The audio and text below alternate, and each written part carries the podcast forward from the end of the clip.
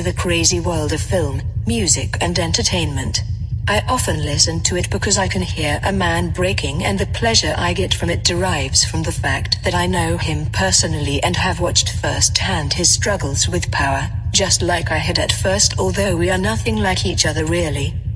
Later that night, I sample a few milliseconds of his voice and feed them into an incredible new synthesizer that I recently had imported from Germany at the small cost of $12,560,000 plus VAT, import tax, and a customs charge of $60,000 for the importation of disused military science equipment.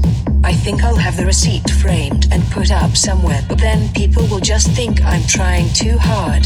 The sale agreement with the German vendor also stipulated two permanent, yearly salaries to be paid to maintenance and research of the product, each receiving a lump sum of $150,000 every year, with first class flights expensible.